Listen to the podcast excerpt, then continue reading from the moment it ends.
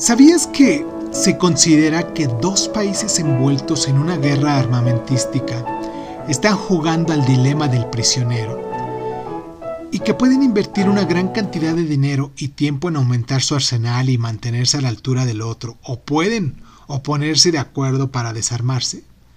Pero, ¿cómo pueden estar seguros de que el país no sigue acumulando armas en secreto? Dos criminales son detenidos por un robo, pero la policía no tiene pruebas suficientes para procesarlos. Separan a ambos sujetos y les hacen la misma oferta. Si los dos confiesan, solo pasarán dos años a la sombra. Si uno de ellos confiesa, pero el otro no, el que confiese quedará libre y el otro pasará 10 años en prisión. Sin embargo, si ninguno de los dos dice nada, es decir, si confían el uno en el otro, Ambos serán encarcelados seis meses. Ninguno sabe qué es lo que dirá el otro. ¿Es mejor mantenerse callado o cantar? Esta situación hipotética se conoce como el dilema del prisionero, y el primero en proponerlo fue el matemático Albert W. Trucker. Se trata de una cuestión de gran importancia en la teoría de juegos, la economía, la evolución y la psicología. Más o menos dice así. Eh, hagamos un recuadro, ¿ok? El prisionero B no dice nada. El prisionero B confiesa en la primera línea. El prisionero A no dice nada.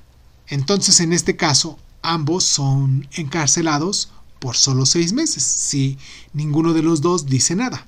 Pero si el prisionero A no dice nada, pero el prisionero B confiesa, el prisionero B es puesto en libertad y el prisionero A pasa 10 años en prisión.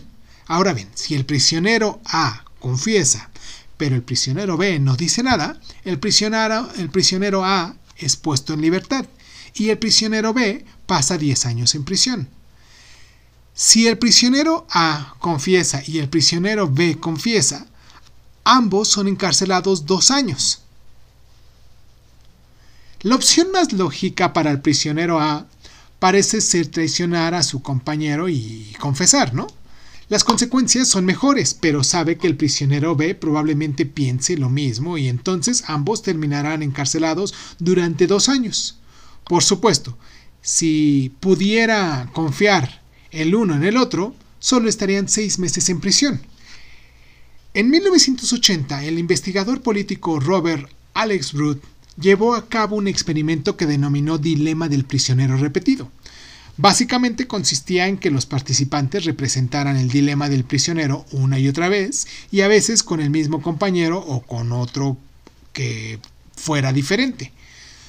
Los jugadores podían utilizar la información que hubiesen obtenido en los encuentros anteriores, y algunas personas desplegaron estrategias tendenciosas tendientes a la traición y otros desarrollaron estrategias altruistas tendientes a la confianza en los demás. A lo largo del tiempo los jugadores altruistas tomaron ventaja y terminaron ganando. ¿Sabías que los machos en el reino animal a menudo muestran comportamientos que se ajustan al dilema del prisionero? ¿Qué presumes solo con lo que tienes?